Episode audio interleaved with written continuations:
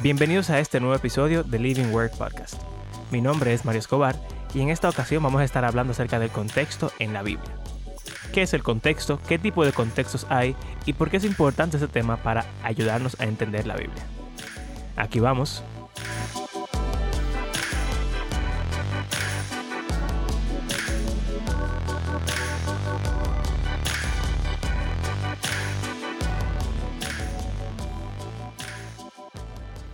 Bueno, bienvenidos a otro episodio. Yo soy Mario Escobar y estoy aquí junto a mis compañeros.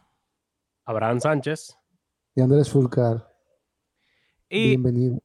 y en el día de hoy vamos a estar continuando el tema de la semana pasada, hablando acerca de el contexto. Para los que no escucharon el episodio anterior, deberían hacerlo porque fue muy divertido. Nos reímos mucho. Eh, pero básicamente jugamos un juego. Valga la redundancia.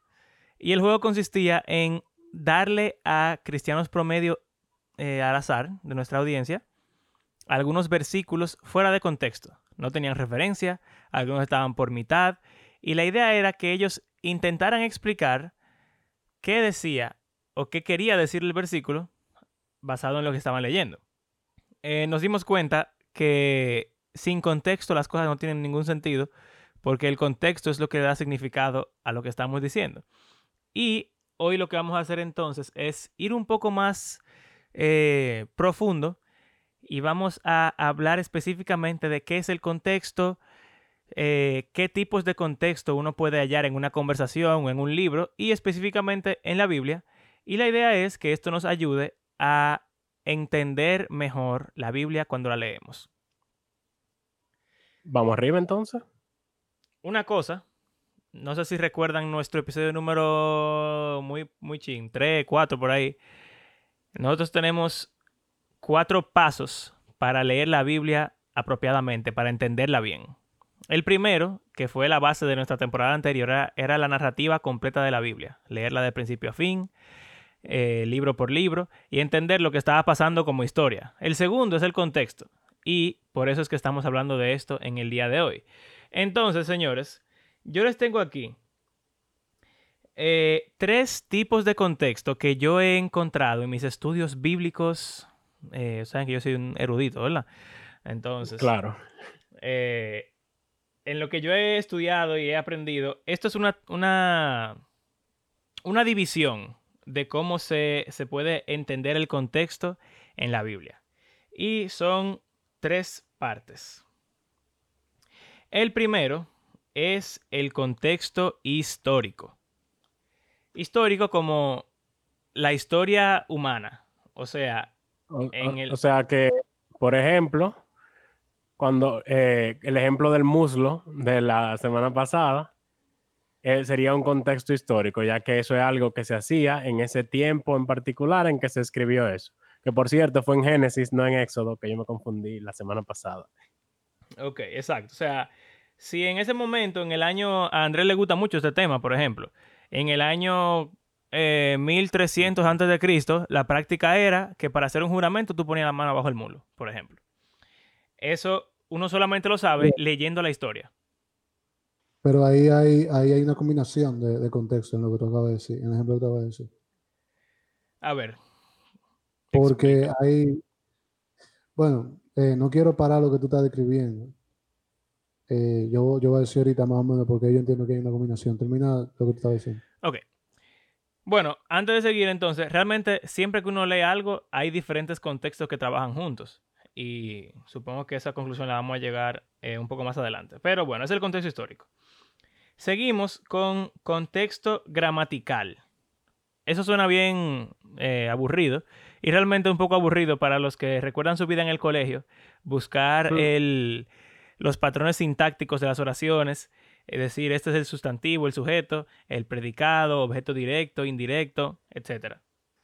Eh, el contexto gramatical básicamente lo que dice es que para tú entender un texto, tú tienes que entender la forma en la que está construido para saber de qué se está hablando. Si yo digo yo como pizza, el contexto gramatical es que yo es el sustantivo, o sea, y la pizza es el objeto directo, comer es el verbo, entonces el que se come la pizza soy yo, no es al revés, no es la pizza que me come a mí.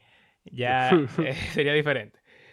Em, o sea que sería como básicamente comprensión lectora.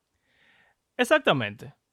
Eso se aprende con la práctica y yo supongo que todo el que lee un chin sabe cómo hacerlo ya. Pero realmente las cosas se complican. Hay textos que son un poco más difíciles de entender o ideas que son más difíciles de entender de acuerdo a, a lo que, como la extensión del párrafo. Por ejemplo, si, si yo voy a Romanos, que fue un ejemplo que usamos la semana pasada, Romanos 8, que dice que eh, a los que aman a Dios todas las cosas ayudan a bien. Eh, a los que conforme a su propósito son llamados. Entonces, eh, ir al versículo 1 de, de, la carta, del capítulo, capítulo 8, versículo 1, y ir leyendo. Y ese, eso que está hablando en el versículo 1 tiene que ver con lo que está pasando en el versículo 28. Entonces, ahí hay que hacer un poco más de eh, comprensión y de tener un poco más de retención en la mente de lo que está pasando para entender bien lo que tú estás leyendo.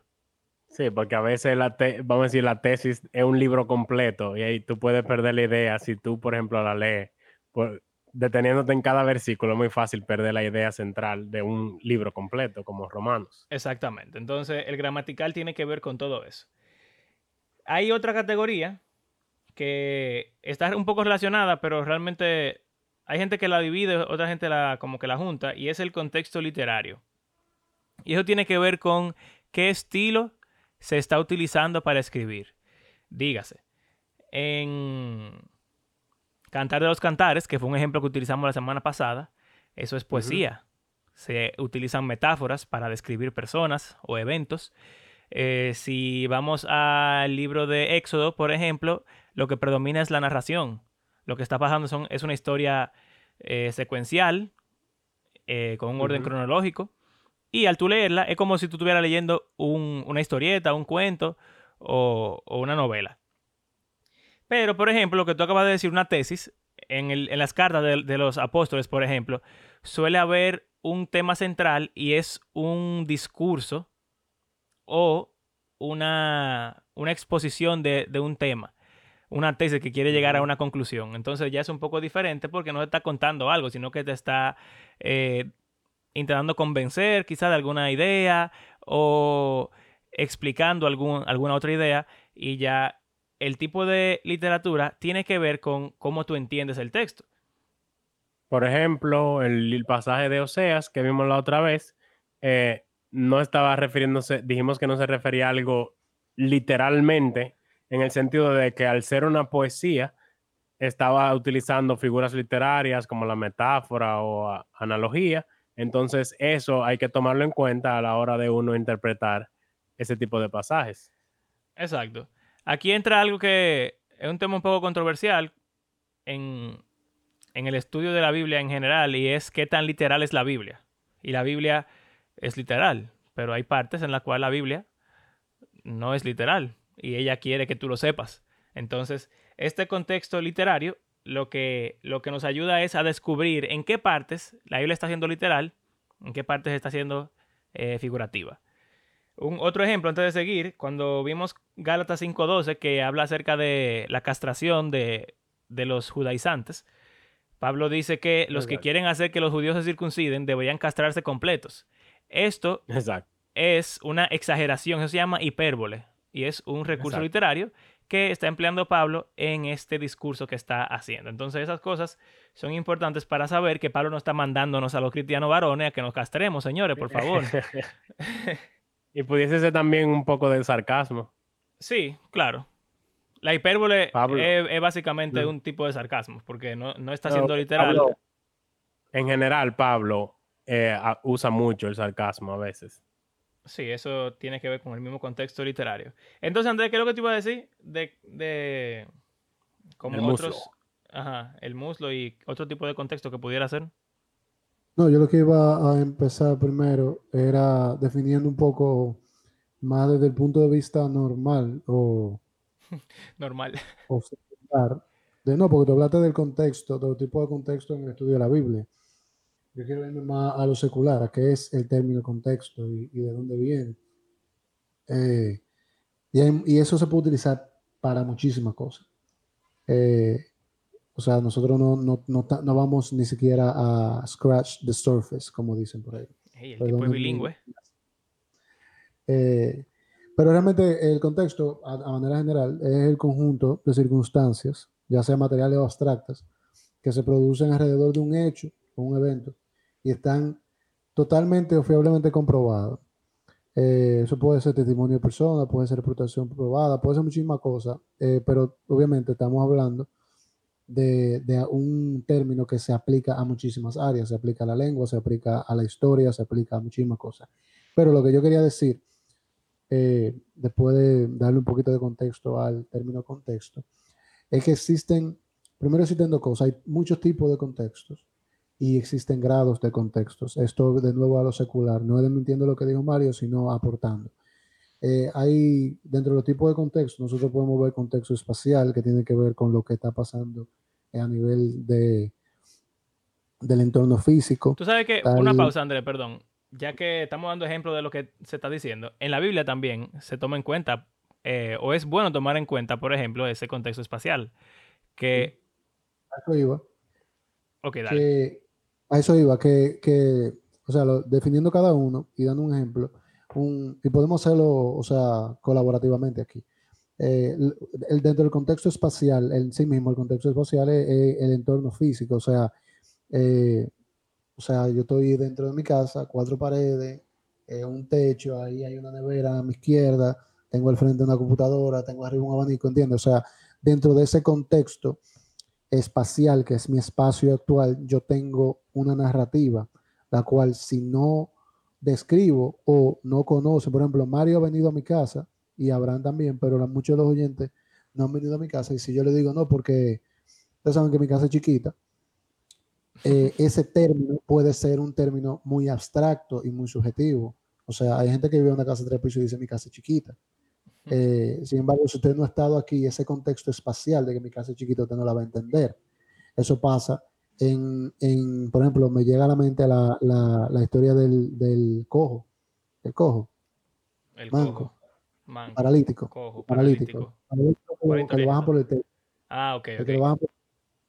Eh, si nosotros no entendemos el contexto espacial, y dentro de esa misma historia hay varios contextos que, hay que, que son válidos estudiar y, y, entender, pero el contexto espacial de cómo eran las construcciones de las construcciones eh, de casas en esa época, no podemos entender cómo pudieron en medio de, una, de un discurso, una predicación, abrir un hueco en el techo y bajar una persona sin que causara muchos estragos, porque por ejemplo, en mi casa, si usted quiere abrir el techo, tiene que romper y eso va a dejar escombros y va a lanzar escombros hacia abajo, lo cual va a causar que el discurso que yo esté dando se pare. Obviamente, no tenemos el contexto temporal ah, muy descrito de si el Señor Jesucristo paró, fue cuando ya tenía el, tipo acostado al lado de él, o si paró cuando estaban haciendo el hoyo y se quedó mirándolo mientras hacían el hoyo. O sea, no, no, no se nos describe eso. Eh, por lo menos hasta lo que, hasta lo que yo sé, tal vez estará en otro idioma y no lo he leído. Pero es importante esa parte del contexto eh, espacial. No sé si alguien quiera dar otro ejemplo de eso.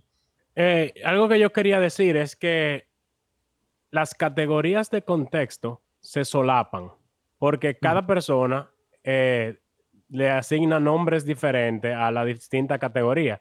Por ejemplo, yo pudiese decir que el contexto histórico que mencionó Mario se solapa a este contexto eh, espacial que tú dices, porque si tú estás hablando de un momento histórico, las casas y cómo eran en ese momento están incluidas dentro de, eh, vamos a decir que es un contexto más amplio.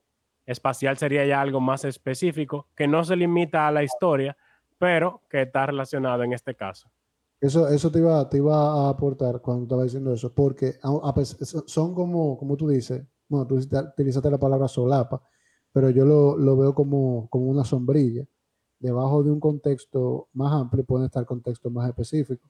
Entonces, no necesariamente cuando yo hablo de un contexto histórico me voy a, me voy a concentrar en, en el tema de, de, la arquitectura de la época, eh, para entonces fijarme dentro de la arquitectura en una zona o dentro de una clase económica específica que me permite entender un contexto espacial específico, un momento específico, ¿tú entiendes? Son, son es como uno ir eh, profundizando y profundizando y profundizando más. Exacto. del Cada vez, cada vez más específico. Cuando hablo de que- solapar, eh, por, por si acaso, cuando hablo de solapar es como pensando en diagrama de Venn, pero como lo dice André, como sombrilla, es otra forma, es lo mismo.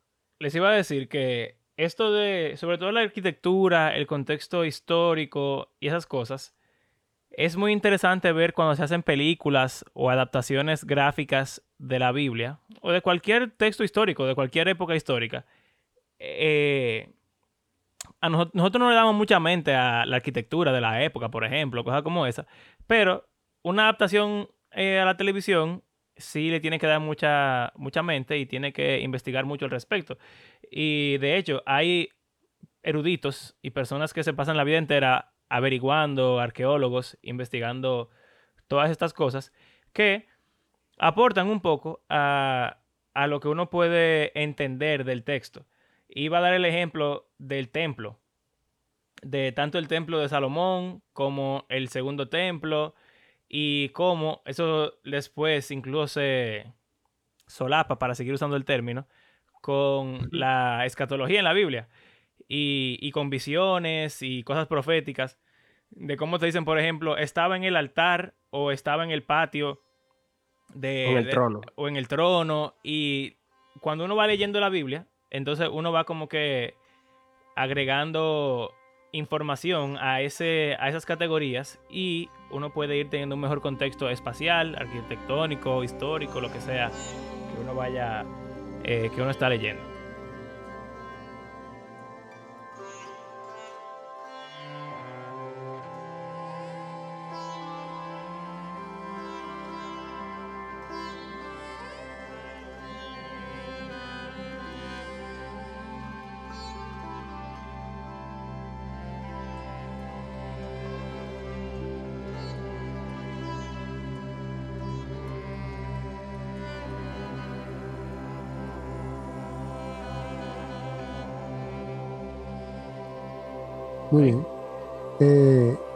Yo solamente voy a mencionar un par de contextos más, simplemente para que entendamos que el tema del contexto es algo bien amplio y de hecho cada rama de, de lo que se puede estudiar eh, constituye en sí mismo un contexto. Eh, obviamente, sin exagerar mucho, pero, pero por ejemplo, si vamos a hablar de moda, nosotros podemos hablar de moda y podemos tener un contexto histórico, un contexto industrial, un contexto temporal, un contexto espacial, un contexto económico, etcétera, eh, para hablar solamente de un tema específico. Pero dentro de, de- de otros está el contexto ambiental. El contexto ambiental obviamente tiene que ver ya con el ambiente, pero desde un punto de vista de, de natural, ¿ok? De, de cómo es el clima, de cómo es eh, cómo son las diferentes estaciones en ese lugar, cómo es el ecosistema, etcétera, etcétera.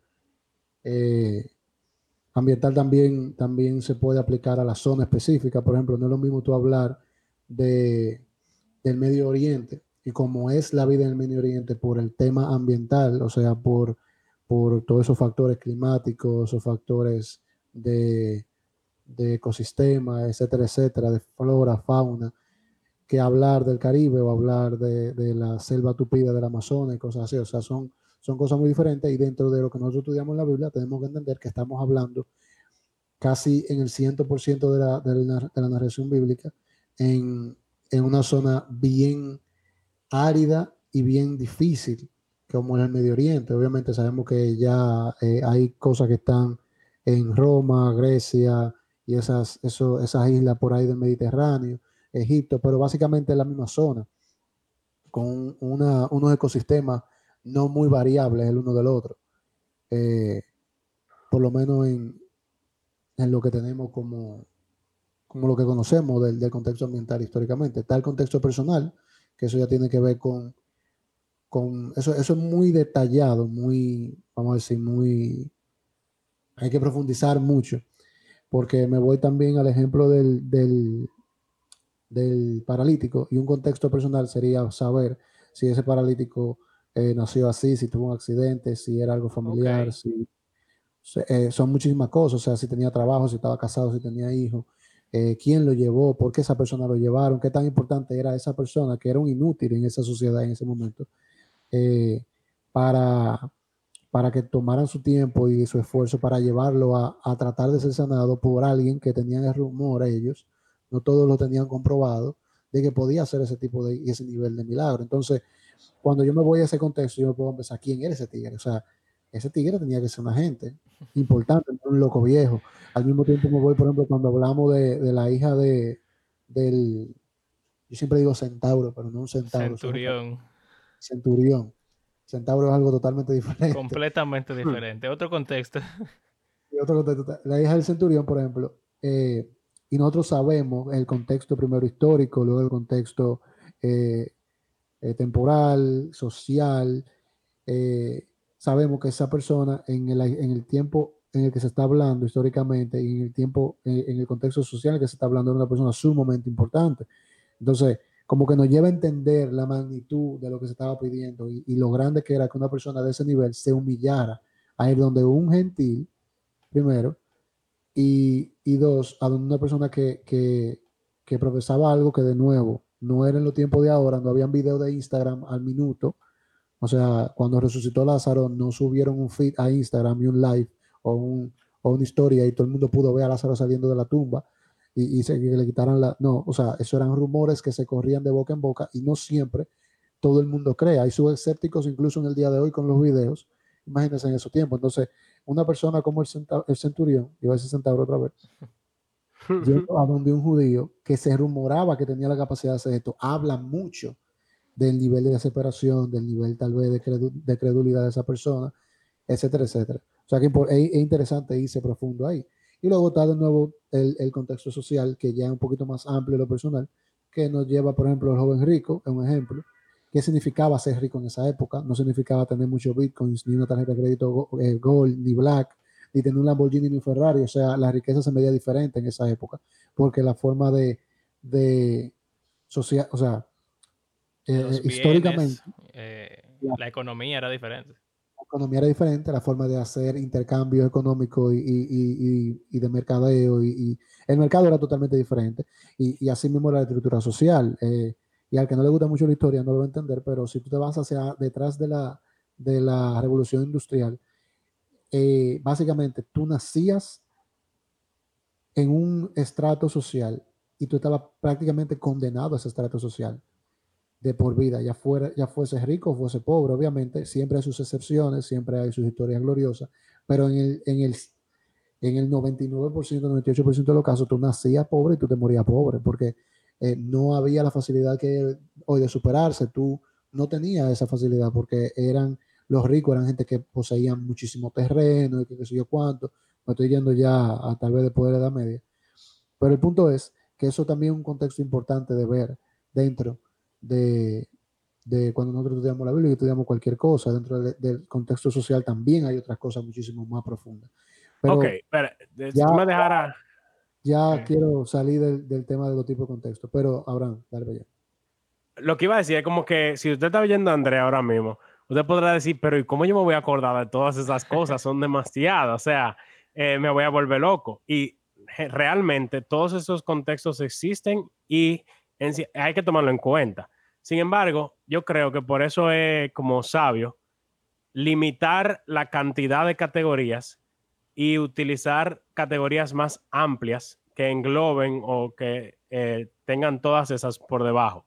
Por ejemplo, hablando de un contexto histórico, ya eso engloba el aspecto social, económico, político, espacial, todo eso. Para tú decir, bueno, tiene que ver con ese momento en la historia. Y así, eh, nos, obviamente, uno puede durar su vida entera, hacer doctorado y de todo, en todos los tipos de contextos que existen, pero eh, para un cristiano promedio creo que deberíamos como enfocarnos en grupos grandes que son más fáciles de recordar y más prácticos de uno utilizar. Y ya si uno quiere profundizar y estudiar más eh, detallado, ahí sí uno se va a todos esos contextos pequeños que existen. Claro, es básicamente dando las opciones, porque todas esas, todas esas eh, posibilidades de contexto salen cuando te vas preguntando cosas del texto. O sea, obviamente tú tienes lo básico, vamos a decir, si tú vas a hacer un estudio sistemático, si no es algo que, que te sale de la curiosidad, tú tienes lo que dice Brown, o sea, tú tienes lo contexto histórico, lo que dijo Mario. Pero si tú, te, si tú agarras y dices, como yo acabo de decir ahora, que tal vez quizás no se lo hayan preguntado, pero algo que yo me pregunto desde de, de, que escuché esa historia por primera vez, o sea, un paralítico lo están bajando por el techo. A Jesús, en unos tiempos donde no se sabía ciencia cierta si era verdad lo que estaba haciendo o si el tipo era un demonio, o sea, no se sabía porque estaba en esa época. ¿Quién era ese tigre? O sea, ¿por qué ese tigre se tomaron el tiempo para bajarlo, para, para pasar ese trabajo? Él nació así, tuvo un accidente, se cayó de un burro, ¿qué fue lo que le pasó? O sea, a mí me daba curiosidad y eso es un contexto a estudiar. Obviamente no siempre vamos a encontrar la respuesta a los contextos. Porque, por ejemplo, eso no es fácil encontrarlo. Hay que leer mucho, estudiar mucho y, tener mucha chepa y suerte para tú llegar a, a, tú sabes, quién era esa persona en la historia que ni nombre tiene en el relato bíblico. Una eh, cosa, para... Eh, es como un ejemplo que está pasando aquí enfrente de nosotros. Una persona que escuche esto en otra parte del mundo va a ver a pensar que nosotros tenemos un zoológico aquí porque Andrés está hablando de tigre. Eh, y aunque nuestra audiencia en su mayoría dominicana y va a entender perfectamente, eso es un contexto cultural que está sucediendo. Y creo que, creo que, o Chepa, por ejemplo, creo que tú, Abraham, me dijiste que tenías ese, ese término, contexto cultural, eh, no sé si tú quisieras hablar un poco acerca de eso. Pero lo que quería decir antes de pasar a eso es que no solamente los contextos son como sombrillas, y dentro del histórico tú tienes todas esas, aristas que Andrés mencionó, o más incluso, que, que quizá ni siquiera hemos investigado, eh, sino que el mismo tipo de contexto se puede llamar de diferentes formas dependiendo de la persona que lo esté investigando. Eh, hay diferentes categorías que básicamente significan lo mismo.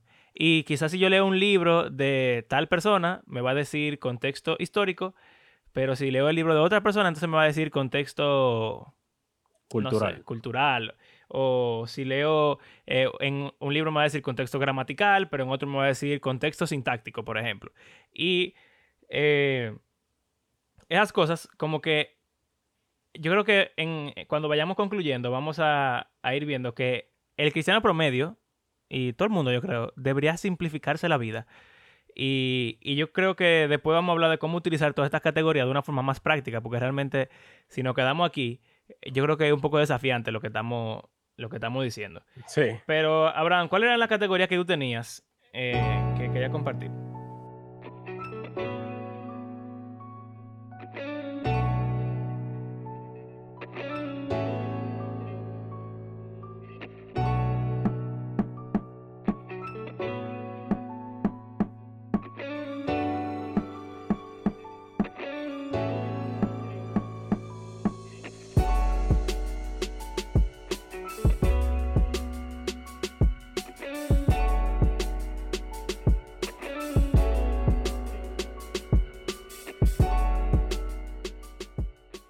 Ok, entonces yo tengo eh, otra forma, eh, como decía Mario, otros nombres para básicamente lo mismo.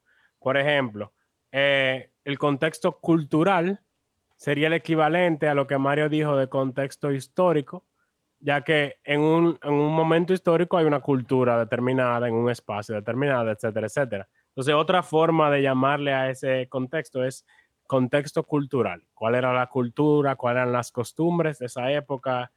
En qué tiempo, todo eso. Entonces tengo aquí contexto literario, que en este engloba lo que Mario habló de gramatical, pero también lo de estilos literarios, todo junto en una sola cosa.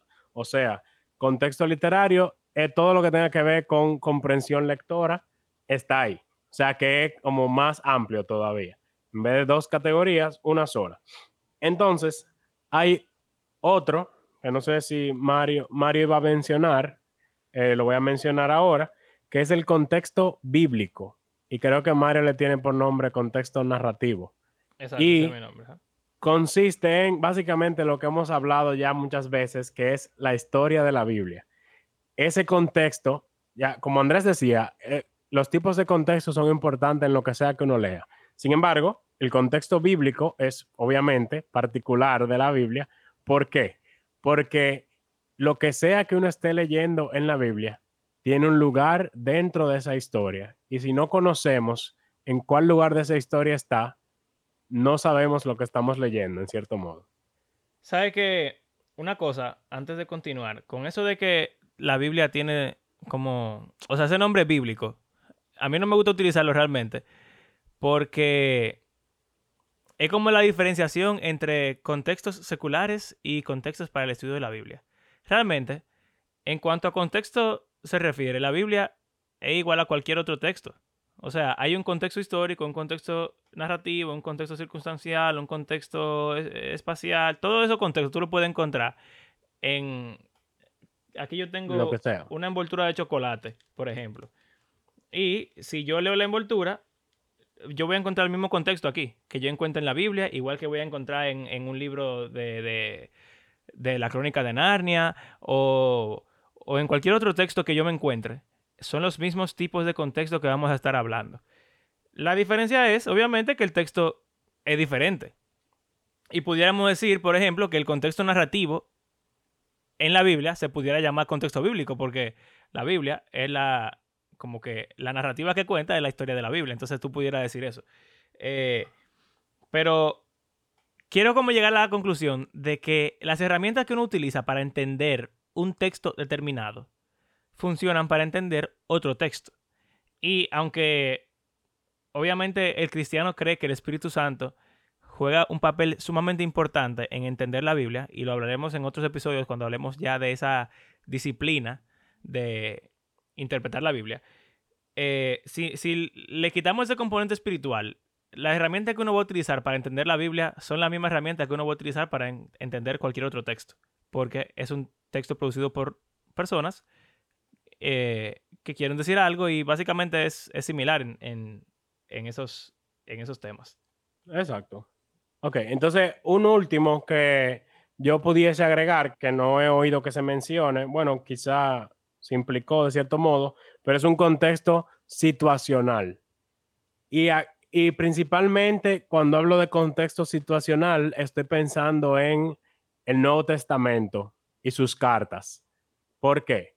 El resto, o sea, el resto de la Biblia tiene narrativo, em, cultural, eh, literario, pero el contexto situacional es porque nosotros en el Nuevo Testamento tenemos correspondencia, cartas escritas de una persona a una audiencia.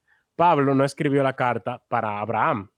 Pablo escribió para los Gálatas o los romanos o etcétera, un grupo de personas en particular. Y como estamos leyendo cartas dirigidas a otro grupo de personas que no somos nosotros, la audiencia original, eso significa que hay un contexto que no conocemos. Por ejemplo, en Corintios, Pablo habla como que está respondiendo algunas preguntas que ellos le enviaron. ¿Cuáles son esas preguntas?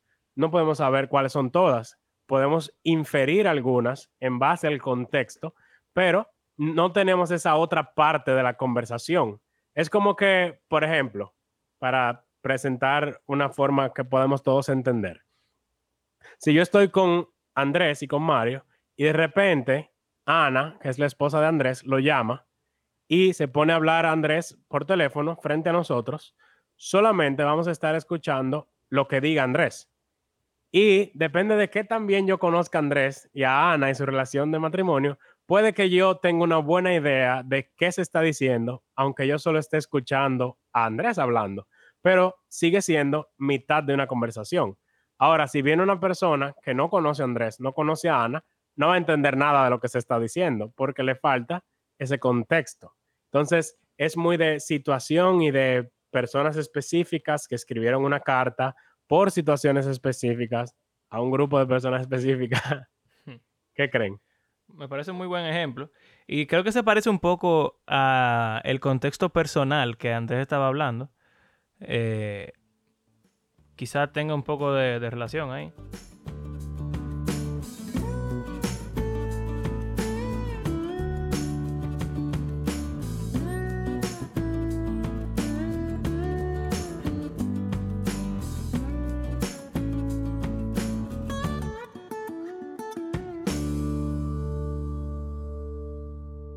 Yo creo que eh, ya que hemos visto básicamente como una, no, no voy a decir todos, pero una gran cantidad de, o, sí, una cantidad buena de tipos de contextos diferentes.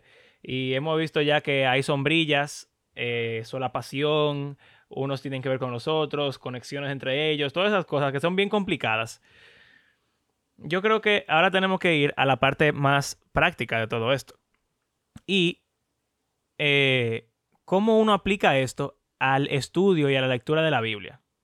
Y lo primero que yo quiero decir es que cuando uno habla con alguien, cuando uno lee un texto, generalmente uno no está pensando en ninguna de estas cosas porque ya las tiene en la cabeza.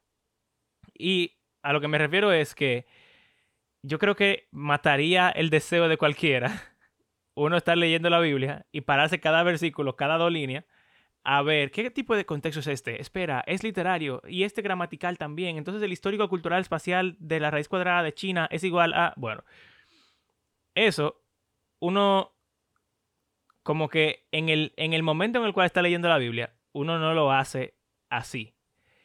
Y la pregunta es, ¿cómo uno lo puede hacer de una forma en que sea práctico y uno lo esté haciendo correctamente para que el estudio de la Biblia sea realmente efectivo y eficiente?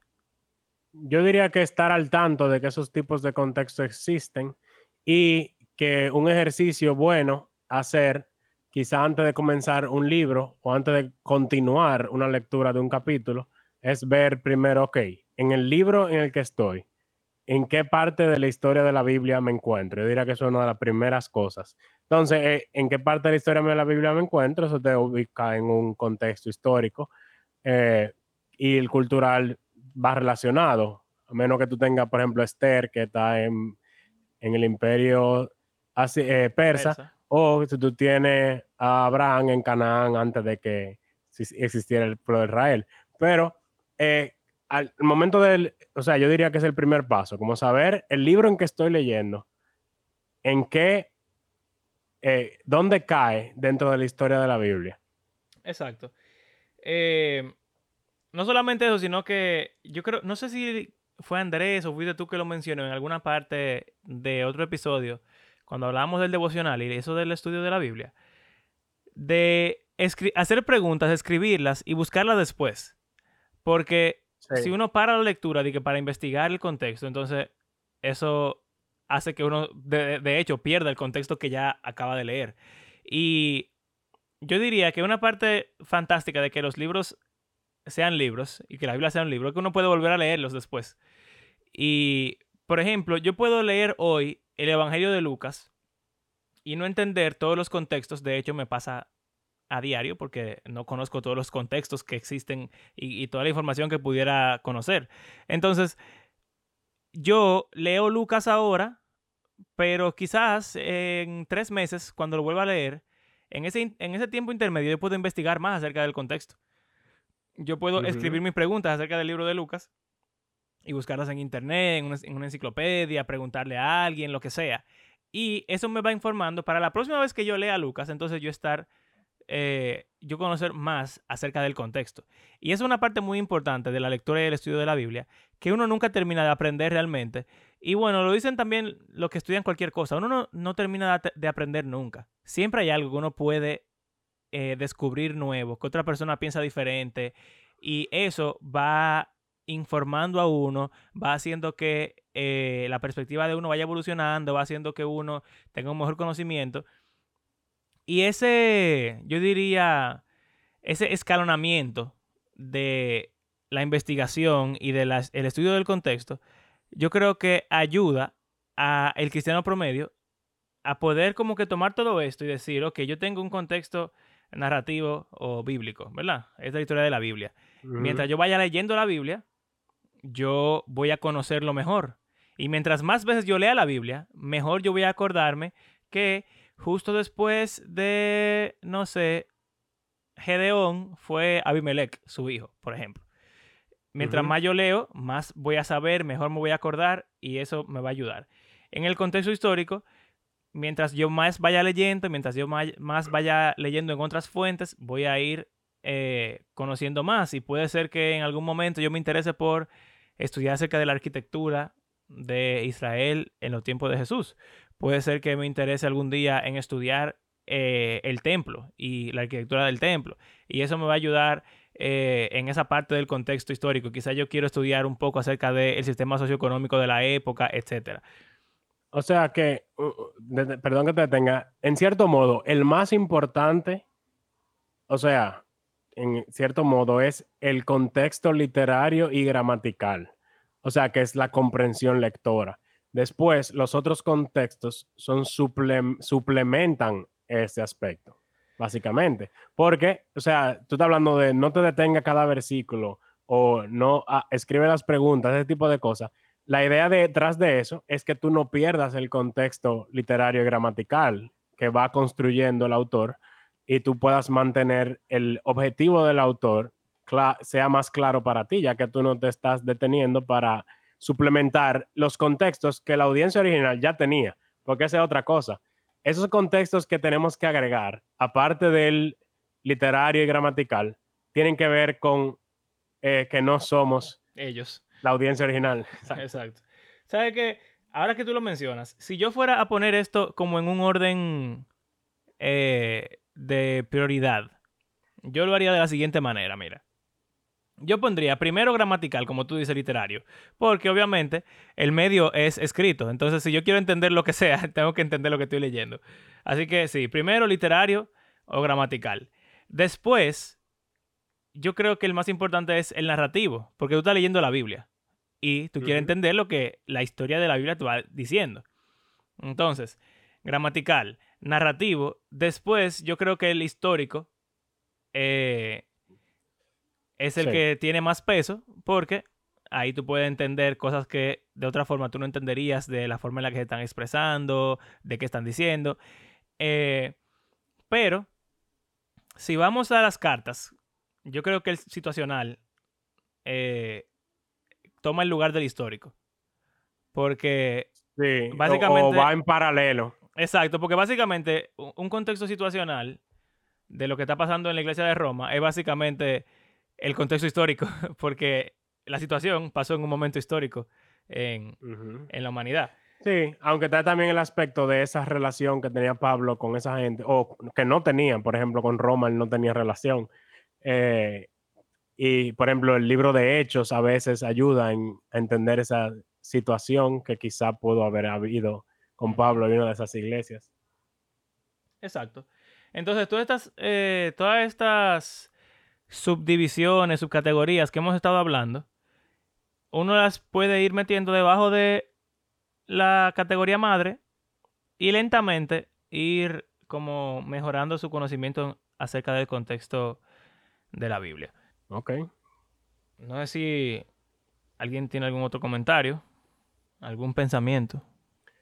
Yo creo que es eso, no complicarse mucho, saber que existen y darle prioridad, como tú dices, al gramatical y a la historia de la Biblia, etcétera, como tenerla en ese orden.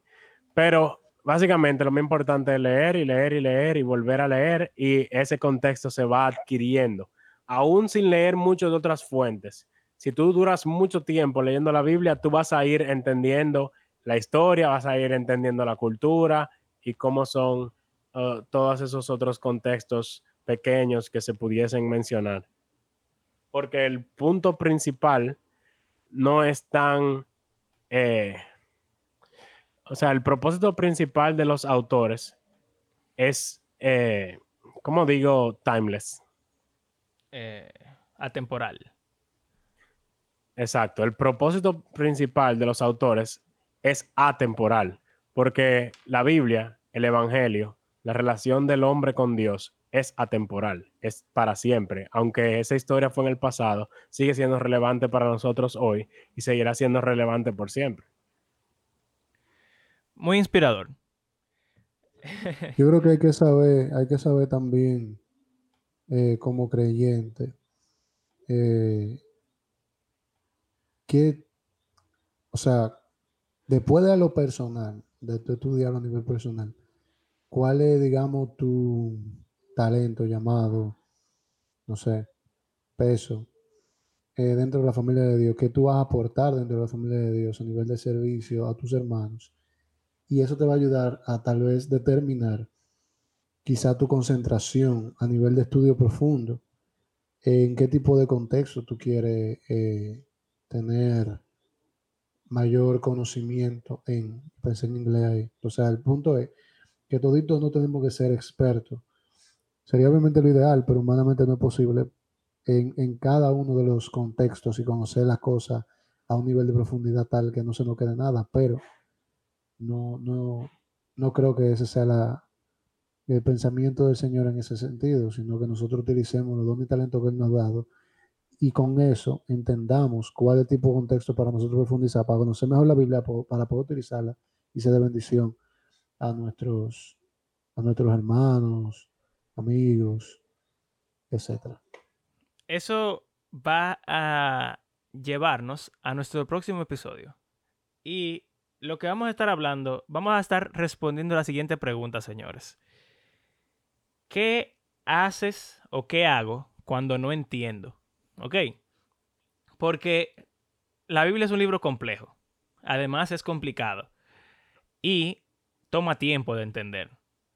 Entonces, estamos poniendo unos cuantos bloquecitos para ir eh, construyendo este tema acerca del estudio y la interpretación acerca de la Biblia. Entonces, vamos a ver eh, en el próximo episodio un poco acerca de un término bien fancy, bien... Eh, ¿Cómo se dice en español fancy? Eh, Bien chido. Lujoso. Un término bien chulo que es el término hermenéutica. Vamos a ver qué significa eso. Vamos rápidamente a eh, entenderlo y vamos a ver qué pasa cuando uno llega a esos momentos que Andrés está mencionando, porque no todo el mundo tiene que entenderlo todo, pero qué tanto yo quiero saber y qué hago entonces cuando llego a ese punto en el cual me tranco.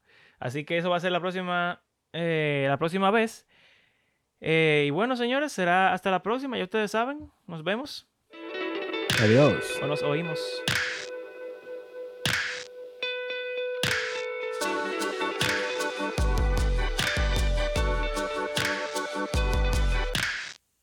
Gracias por acompañarnos en este episodio.